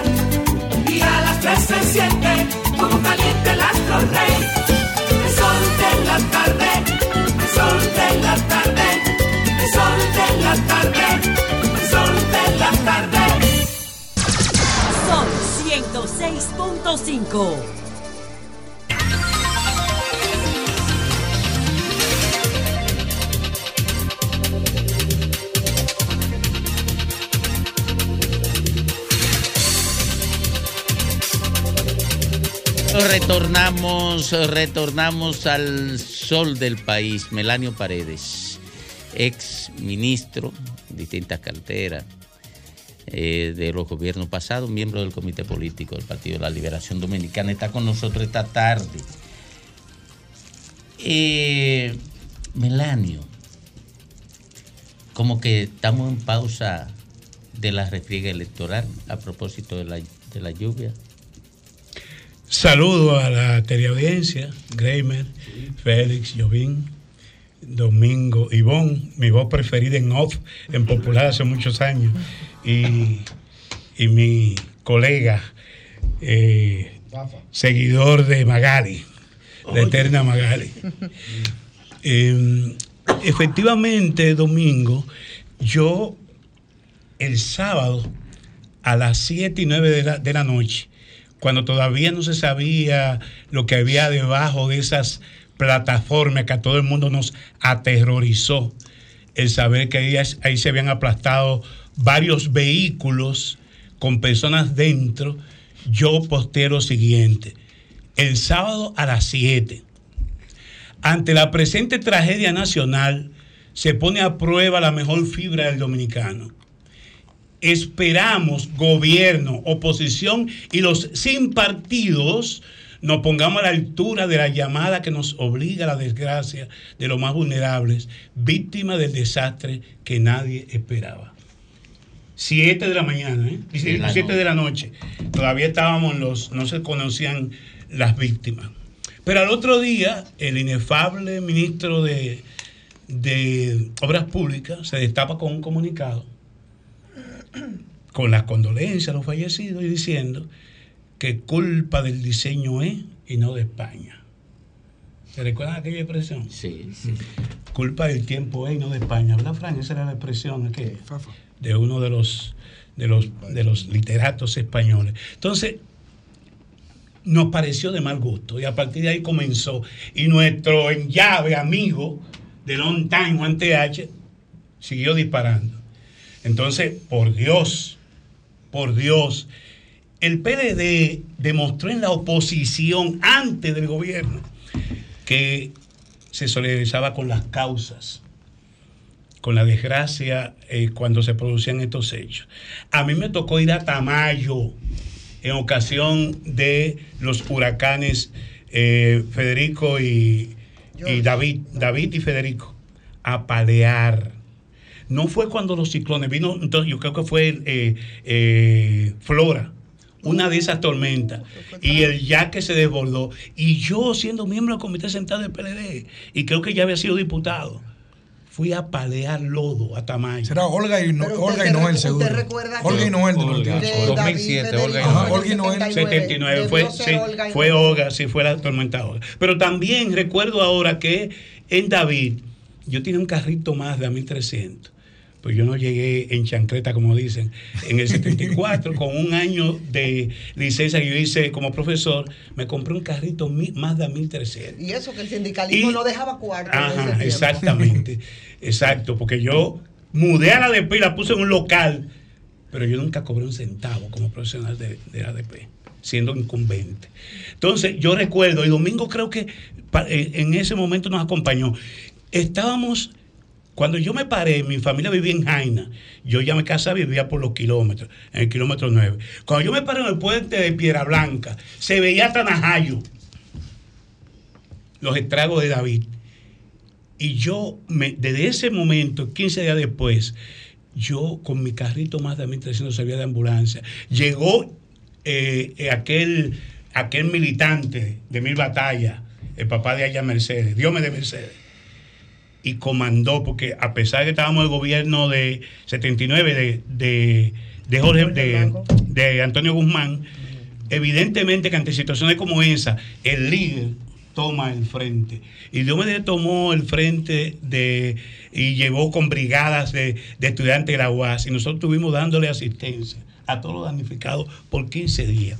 o sea, ese era el PLD en la oposición. Pero luego ya en el gobierno, ustedes se recuerdan lo de George y la acción rápida de Ramés Segura al frente de la CDEE para restablecer todo el tema de los servicios. De manera que el PLD siempre el PLD siempre hizo causa con, con las víctimas de esas desgracias en la oposición y en el gobierno. Por eso lamentamos que a muchas personas, inclusive lo, critico si es de la gente nuestra, que ante una situación de desgracia, que lo que tenemos que lamentar y aprender para que este cambio climático, que es histórico, ¿eh? siempre ha habido cambio climático, la gente habla de extinción de la humanidad. Y se habla de un diluvio, se habla de, de- de erupciones volcánicas, se habla Eh, de glaciación. De glaciación. O sea, el cambio climático ha existido siempre. Sin los humanos en el planeta ya existían cambios climáticos. Así es. Sí. Ahora, estos cambios extremos que nos mandó un aviso el 4 de noviembre del año pasado y se repite ahora, evidentemente que debía unificarnos para enfrentarlo de manera conjunta. El gobierno no dio la mejor, no dio el mejor ejemplo y naturalmente todo ha derivado en un debate que sigue siendo electoral y político de domingo, pero camuflado ahora con las posiciones alrededor del tema de la desgracia. Es lamentable que murieran los nueve aplastados como, como, como, como tostones, pero es lamentable también porque no conocemos muchas víctimas por allá, por el lejano sur, muertos sin apellido y sin nombre, que también debe dolernos como dominicanos. Y que esta elección y el debate entre los ingenieros estructuralistas, dice el diseñador, no, es un tema de drenaje. Dice el ministro, es un tema de diseño. Dicen, nosotros en la oposición decimos, o dicen algunos de los ingenieros y técnicos nuestros, es un problema de mantenimiento. En definitiva, ha sido una inobservancia de una generación de varios gobiernos Melanio, ante una situación todavía- que dio un aviso en el año Nada más 99. un dato, espérate. Espérate, Melanio, porque dime. Ahora sí. Oh, oh. Ay, disculpa, pero este hombre, una cosa, no puede negar el origen incendiario y sindicalista. Melanio, ¿todavía hay eh, damnificados de George? Yo fui, recuérdense que yo en el 19 me presenté como un candidato alternativo ante la división del partido. Yo quise tener un discurso abogando por la unidad, porque yo sabía, y se lo dije a Leonel y se lo dije a Danilo, si se dividen van a borrar con cica de gato el legado material e institucional del PLD. Y hice una campaña y me decían los compañeros, ¿por qué tú te vas a... Fui a los, a los Alcarrizos, a un sector, no recuerdo el nombre ahora, donde había barracones de los tiempos de una de esas tormentas. Y luego me fui debajo del puente Francisco Rosario Sánchez. Y yo decía, muy bien con esta infraestructura, muy bien el teleférico de Danilo, pero nosotros tenemos una deuda con estos que están en la ribera de los ríos. Porque yo siempre he sido crítico y autocrítico. Yo no excuso, ni excuso a mi partido por lo que no hizo, pero también hay que ser, eh, hay que ser sensato y reconocer que hay un legado ahí material e institucional que no se puede borrar. Al margen de esos temas, Melanio, eh, del, del tema que se puede continuar, pero yo creo que tenemos una oportunidad contigo aquí. ¿Qué caray es lo que pasa? ¿Cuál es el nivel de contubernio y corrupción con el tema de los y el Ministerio de Educación y los libreros? Esta situación, usted que fue ministro de Educación, ¿cuál es la situación de eso? Que ningún gobierno lo puede parar. Anoche vi a un señor eh, que seguro Ivonne y, y- y Fafa coincidirán conmigo, porque es un negrero.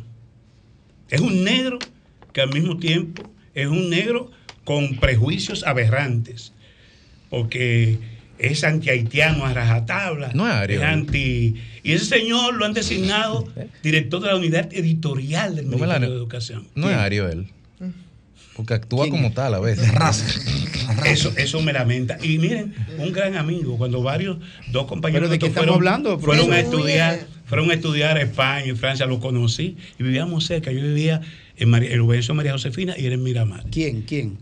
Ese señor. Porque no sabemos quién es. Estábamos con Carlos Guzmán también, que estudió fuera, y hablábamos de las exquisiteces de ese exilio dorado en Europa. Ellos, yo no, yo no lo conocía. Pero eh, para mí fue, ese señor tenía el sombrero de la Internacional del Socialista. libro de texto y fue de los, de los, de los persecutores. Él fue que llamó a que incendiaran los textos integrados. Ese señor. Ahora. No, cuando En el Bolaño- 2010. O sea, encabezó porque él era empleado de una internacional editora. con socios, editora con socios muy importantes en el país y él con el otro sector de los vinchos y eso acabaron porque decían que en mi libro yo le entregaba porque habían escuelas en Carrizal que fui a Jimaní y las haitianitas cruzaban a tomar clases en la escuela dominicana porque había merienda y desayuno. ¿Cuál es el volumen de los millones de los libros? Perdón, ahora Porque para terminar que- en porque eso, a eso voy. El negocio educativo. Y hay personas que tuvieron el sombrero defendiendo los intereses de la Internacional del Libro de Texto en el 2010 y hoy tienen el sombrero del Estado. Yo he dicho, en materia de textos y currículum, código napoleónico. En materia de asignación de maestros, código napoleónico. En materia de diseño, modelo pedagógico, código napoleónico. El Estado debe tener el monopolio como ha dicho Domingo en una de las promociones de este programa, el tiempo sagrado de la escuela tiene que protegerse. El derecho sacrosanto de los niños y niñas a aprender hay que protegerlo. Perdón, Melanio. Pero Y usted no puede la- estar- No, perdóname, Melanio. Porque usted ha pasado, mire, por la dirección de los maestros del ADP, sindicato. ADP. Usted ha pasado por la docencia y fue ministro de Educación. Usted, usted conoce eh, El sistema completo. Todo el, sistema completo. ¿De cuánto es el volumen millonario de, de los libreros con educación que ningún gobierno lo puede pagar? Alrededor de 5 mil millones de pesos al año. Eso Al año. Al año. ¿Y cuántos años hay viejo? No, ya digamos que del 4% para acá se han invertido 40 mil millones de dólares. Y una gran Ay, cantidad de esos recursos se han ido en el negocio educativo. Pero hoy, quizás yo planteo el asunto y lo dejo así. ¿Cuánto tiene el sería 4% ya? Fue 10 años de ejecución. Diez- oh, 10 fea, años. En 10 años. Ahora, el tema. En 10 años es mucho el Sí. negocio que se ha hecho. Y yo digo lo siguiente: desde el año 92 y desde el año 90, la conferencia de Yontien lo conoce muy bien Domingo, que fue la conferencia de educación para todos en Tailandia. Se planteó que la búsqueda de la calidad de educación era educación para todos, no para unos grupos. Como ahora vemos que el, que el presidente decreta la suspensión de docencia hasta mañana y el ministerio se, se destapa con otro comunicado diciendo que hace con que los colegios privados pueden seguir dando clases. No. La educación no es ni privada ni pública, la educación es un derecho y tiene que defenderse siempre como una acción del Estado. Ahora, en la ley no pudimos ponernos de acuerdo, la iglesia defendía eh, la preeminencia de los colegios católicos y demás, y se planteó que los particulares pueden fundar instituciones, pero oye, cumpliendo Melanio, con la ley. Melanio, como Sí. ministro de Educación, entonces, ¿cuáles fueron las trabas fundamentales que encontró usted para implementar eso que dice? Porque evidentemente que no es, una que no es un problema desde ahora, es un problema desde hace muchos años y el retraso viene de lejos, lamentablemente. ¿no? El sector educativo es el sector de la, de la función pública mm, más diagnosticado y mejor planificado de los últimos 40 años. Profesor, dos cosas. Ahora, ¿dónde nos hemos quemado? En la ejecución. Por tres elementos sencillos que lo voy a plantear lo siguiente. Primero, hay que producir una transformación radical, real, en la ecología de la escuela, cómo se imparte docencia hoy, porque tenemos impartiendo nuestra docencia contenido del siglo XIX, con profesores formados en la escolástica del siglo XX y alumnos con expectativas del siglo XXI. Hasta que tú no puedas alinear contenido con formadores, facilitadores y expectativa de los niños y niñas que tú tienes que hacer el acto educativo atractivo. Tú no puedes tener a un docente recitando cosas de un libro que negaba hasta la posibilidad de que el hombre llegara a la luna. Así tenemos textos. Entonces ahora se aparece, yo vi un reportaje anoche, el flamante director de la unidad editorial, cuestionando a Colón, uno de los, de los editores nativos, que cuestionaron la serie de libro abierto diciendo que en el 92 había un libro que dijo que Colón descubrió Yucatán y que el origen de la, de la religión eh, haitiana es el budismo. Entonces, pero ese señor ahora ve ese error porque le enrostraron la viga que tienen los libros abiertos de ahora. En definitiva, no importa los aprendizajes de los niños, lo que importa es lo que hay detrás. Profesor, el negocio con los libros de texto, como me preguntaba Sí, dos preguntas en una. Número uno, su opinión sobre la perspectiva de la educación dominicana frente a PISA en todos los gobiernos, ¿verdad? Y número dos, eh, mucha gente, incluyendo comunicadores, políticos, dicen que el 4% no ha servido para nada. ¿Qué opinión le merece? Sí ha servido. Porque lo que se equivocó mucha gente que pensaban que el 4% era un puerto de llegada y era un, un punto de partida. Cuando aquí se aprobó el 4% en el año 2013, ya en América Latina el promedio de inversión en educación estaba en 4.26. Y países como Panamá, eh, Colombia, Costa Rica, eh, Bolivia, tenían el doble de esa inversión. Ahora, siempre lo que yo defendí, aún con las sombrillas amarillas en las calles, y Leonel resistiéndose a, a que decía que no, que no era necesario, decía profesor, más y mejor inversión. Usted lo que no puede duplicar el presupuesto de un año tras otro, porque mucho de ese dinero se irá por el sumidero. No, por el y sumidero yo no. planteaba el una inversión no. progresiva del 2008 al 2012, cada año incrementando, y en el 2012 llegaba a 4.25. Ahora, ¿qué es lo que ha pasado? Que no tenemos sistema de indicadores. Se, se aprobó el 4%. El, la gestión de Danilo Y Medina y se- hizo y lo se que se podía hacer. no, Formar profesor. un profesor. Se convirtió educación en una agencia inmobiliaria para construcción, negocio de solares. Y, y ahí eso no puede ser. Porque se duplicó. Yo nunca recibí más del 2% del 2008 a 2011. Cuando se duplicó el presupuesto de 2012 capacidad de al ejecución. 13, se duplicó lo que recibía educación. Para tú formar un maestro, cuatro años. Para, para inducción y de especialización, dos años. Lo pedagógico se toma tiempo. ¿Qué era lo que estaba prima facie? La construcción de la construcción y teníamos un serio problema de cobertura. Señores, todavía a pesar de todo eso, tenemos niños y niñas recibiendo educación bajo los árboles. Entonces, hay un tema, y era que había que establecer, como se hace, se hace en algunos países, la inversión por actores. ¿Cuánto se invierte en educación, en, en los alumnos? No solamente en asistencia, sino en habituallamiento, eh, materiales didácticos, eh, computadora, lo que fuera. ¿Cuánto se invierte en los docentes? Con, con el aliciente o con la condición de que yo te voy a dar, pero yo tengo que recibir. Es un tema de incremento salarial por desempeño. ¿Cuánto se invierte en la familia y cuánto se invierte en la gestión del sistema, modernizándola, eh, este, eh, aplanándola para que las políticas lleguen a las aulas? Y sobre eso, PISA, y eso sobre se ha PISA. perdido. PISA, en el año 2009, el presidente Fernández me dijo, profesor, vamos a participar a ver cómo estamos. Profesor, eso es la, la muerte de una crónica, la crónica de una muerte anunciada.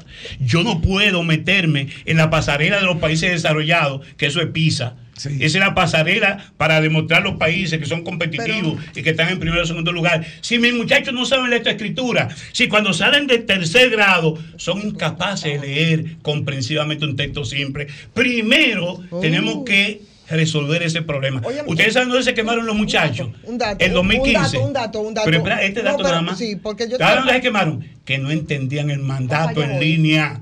Cuando iban a la prueba PISA para tomarla, no se quemaron en ciencias naturales, en se quemaron en entender el mandato, no lo comprendían. Pero Entender oye, la pregunta. Melanio, Melanio, la, ley, pregunta, la sí. ley, nada más esto, porque usted dio un dato y a mí me sorprende que no lo maneje esto, o a lo mejor soy yo la que estoy equivocada. Es que el 4% para la educación estaba aprobado por ley. Es que no se aprobó la ley en el 2013 cuando la gente obligó a los que se estaban proponiendo para que la cumplieran. Yo estoy de entonces, acuerdo contigo. entonces, Pues no, yo lo defendí entonces, óyeme, entonces no es que se aprobó en el 2013, es que Se la violaron, es que la violaron. Usted Pues no yo sabe estoy de acuerdo cuánto- contigo, eso mi fue en amor. esto es la Ley General de Educación de acuerdo. 1977, donde se hablaba no de 4, de 16. Ya. Entonces no más- la el aprobó. alto, no, el 16 del- no, no la aprobó el PLD, eso no es verdad. La violó el PLD, el PLD y todos los que venían detrás, incluido Hipólito y comparte. tú vas a caer ahora en, en, en, en- en qué fue primero el huevo la No, gallina. que él no, no, no voy a caer en eso. Lo que quiero caer en que eso estaba aprobado. Lo que pasa era que lo estaban violando. Sí, yo- y tenemos que darle los créditos a María Teresa Cabrera, que fue la primera que habló de que se presione aquí para que se implementen los políticos irresponsables du- durante todo ese tiempo, ese 4% que Mira. sí estaba establecido Óyeme. por ley, Óyeme. pero todos lo violaban. Eso es. Permíteme. Te voy a decir algo ahora. El tema de la educación sigue siendo un tema de interés general. Y yo creo que hay un déficit cuando se le subió el presupuesto. No había un orden de la categoría que debían privilegiarse. Porque con esos maestros formados en la visión no hay quien espere cambio. La primera inversión era mejorar los maestros y sigue siendo la formación de los maestros un obstáculo. Sí, así es. Aunque toda la visión está en el manejo de los cuartos, hay un déficit en los propósitos que esos cuartos deben financiar. ¿Qué tú crees? Sí, ha- hay tres cuestiones fundamentales. Y le debo decir a Ivonne que María Teresa era mi contraparte, siendo yo eh, ministro de Educación, ella era, iba al consejo. Y que yo, es más, te digo una infidencia. Eh, el presidente Fernández tenía un equipo de comunicación gubernamental que se reunía todos los viernes, todos los lunes en la mañana. Y cuando estaban las sombrillas amarillas, había un ministro, colega mío, que socarronamente decía, presidente, Melanio lo está apoyando la izquierda porque tiene a la gente en la calle pidiendo que le aumenten el presupuesto. Fíjate hasta el punto ese. Ahora, que yo planteé en mi, en mi plan estratégico 2008-2012, aumento a 3.2 en el 2009, a 3.9 en el- y culminaba el 2012 con 4, aumento progresivo. No se aplicó, es verdad, se violentó. Y lo que he dicho, a Danilo hay que reconocerle que cumplió con un pacto, porque todos los candidatos firmaron en el 2012. El pacto un la educación. Sí, no, de la, de la coalición digna, se sentaron. No le quedaba de otra. Eh, la gente estaba y presionando. Todos los candidatos firmaron que si ganaban las elecciones iban a cumplir con la ley de educación. y Daniel lo comenzó a aplicar en el 2013. Para mí, FAPA, hay tres problemas fundamentales. Primero, hay que transformar a fondo la educación dominicana porque haciendo, usted no puede esperar resulta- resultados distintos haciendo más de lo mismo. Finlandia, primer lugar en las pruebas, en la prueba de los desarrollados, conjuntamente con Singapur y otros países asiáticos. Finlandia en el 2016 dijo, no estamos de acuerdo con la educación que estamos impartiendo. Cambio y pasó a la educación, la formación orientada a lo fenomenológico. Vamos a estudiar no por disciplina, no en compartimentos estancos. Vamos a tomar grandes temas y a partir de esos grandes temas los muchachos aprenden lenguaje, historia, geografía, matemática, biología, química. Y le pongo un ejemplo sencillo. El cambio climático, que es un tema tan actual, insisto, no nuevo, pero tan actual porque los cambios son extremos.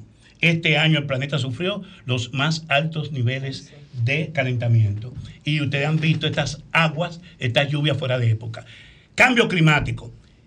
Los profesores no van a las aulas donde los alumnos. Los alumnos buscan el profesor que da el tema cambio climático, que implica la historia de los ríos, la geografía de los ríos, la turbidez química Gran- de los ríos, temas lo que decía. la vida de los ríos, biología. Y ese Señores, profesor no da para eso. Ese es el problema. hay que formarlo. Entonces, por ejemplo, señores, los ríos marchan paralelamente con la historia de los pueblos. Está el Nilo, ahí está el Tigris y el Éufrates, ahí está el Rin, ahí está el Sena, El ahí está el Juso, hoy el Osama. Osama. Y usted no se recuerda que la capital se fundó en la parte oriental y hubo que trasladar a la parte occidental ¿por qué? Por la plaga de hormigas.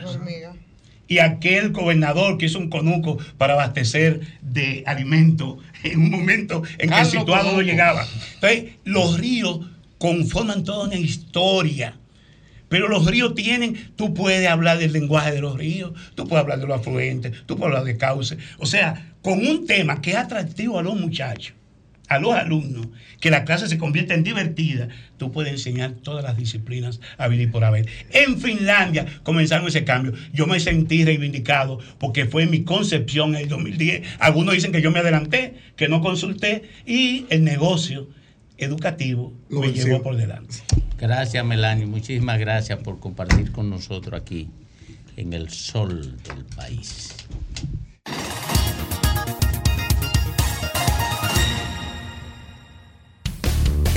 El sol de la tarde. El sol de la tarde. Sol 106.5, la más interactiva. Una emisora RCC Miria. Sol 106.5. Federico Jovine en el sol de la tarde, en el sol del país, a las 4.44. Gracias, Domingo. Buenas tardes. Y buenas tardes, amigos que nos ven, que nos escuchan. 11.117.873 dominicanas dice que tenemos el censo de este año, 2023. Y de eso, aunque no está desagregado, eh, 1.160.847, no referido al censo, sino otros datos, son discapacitados. 12% de la población dominicana tiene algún tipo de discapacidad. Y de ese millón ciento sesenta mil, de ese 12% de la población, el 64% no tiene acceso o tiene dificultades de acceso al trabajo. Es decir, que estamos hablando de que algunos 600 mil dominicanos por su condición de discapacidad tienen limitaciones para encontrar puestos laborales. Y yo me pregunto si esto no le importa a los políticos, si esto si no es que no le importa, si es que la realidad le es indiferente. Y si es así, que por lo menos nadie se ha planteado el punto de vista de los votos que representan un millón de personas, por ejemplo, solamente por los votos que representan, merecen un poco más de respeto. En el día de hoy, vamos a ver una fotografía. Yo estaba en un tapón inmenso en la San Martín. Y miren ahí, al lado de ese carro pequeño, un minusválido en una silla de ruedas. Ahí está, vemos la siguiente fotografía. Va a cruzar la San Martín con Barahona. Alguien lo está tratando de ayudar. Vemos la siguiente fotografía. Está cruzando a la buena de Dios en menos de un mar de gente. Nadie lo está ayudando. No hay semáforos, no hay ame- nadie se para. Vemos la siguiente fotografía y vemos el contén. Cuando llega al otro lado, hay un contén que tiene que tener como 17 pulgadas de altura. Y, y bueno, tiene que ir en vía contraria llevándose los carros. Fin, ya. Entonces, cuando vemos esta fotografía, esto fue en la Barahona con San Martín. Pero yo venía siguiendo a ese minusválido, o él iba delante de mí, desde la 30, desde la San Martín con 27, o sea, de la San Martín con 27 hasta la Barahona, casi kilómetro y medio, él iba en la silla de rueda por la calle. Eso quiere decir dos cosas. Primero, que el tapón estaba tan, tan grande que una persona en una silla de rueda iba más rápido que yo en mi carro. Vamos a empezar por ahí. Y lo segundo es que a lo largo de un kilómetro y medio, esta persona tuvo que ir en la calle porque no hay aceras, porque no hay accesos, no hay rampas, porque esta ciudad es hostil odiosa y enemiga de los ciudadanos dominicanos y de los ciudadanos de otras nacionalidades que son minusválidos, que tienen algún tipo de discapacidad motora, visual, física o psíquica. Y no puede ser así, primero porque son dominicanos. Y segundo, porque son, o primero porque son seres humanos, y segundo porque son dominicanos, y tercero porque probablemente son contribuyentes o pertenecen a una familia que son contribuyentes. Y yo creo que tiene que haber más rigor de parte de los políticos a la hora de abordar este problema. Y si los políticos no tienen el rigor, la decencia o el interés, tiene que ser la ciudadanía la que les exija, la que les cobre, la que les saque en cara quiénes se preocupan y quiénes no. La, será que tendrán, serán que tendrán que organizarse. Serán que políticamente tendrán que organizarse como clase social y decir, espérate un momento, nosotros somos el 12% de los votos. O aquí, o nos ponen en los planes de gobierno de todos ustedes, o le ponen dinero al CONADI, o le ponen dinero a todas las instituciones que manejan de alguna u otra manera compartimentada los temas de minuvalía, o vamos a votar en contra de todos ustedes. Ojalá las autoridades entiendan esto y obliguen, se obligue primero a sí misma la autoridad para incorporar de manera permanente patrones que tengan que ver con eh, potenciar la movilidad y el acceso de las personas que tienen algún tipo de discapacidad y que lo obliguen a los constructores privados, a los desarrolladores inmobiliarios a que faciliten y a que pongan estructuras que garanticen el acceso y la movilidad, porque esa persona recorrió kilómetro y medio por lo menos en una calle compitiendo con vehículos en una ciudad de salvaje donde nadie le da paso a nadie cuando anda en un vehículo. Imagínese una persona que anda en una silla de ruedas. Yo creo que este es un momento para pensar y ojalá tengamos un poco de sensibilidad. Solamente los que viven ese drama con un familiar, con un amigo, con una persona muy cercana, pueden saber en toda su dimensión lo que esto representa. Este es un problema y este es un desafío de todos nosotros.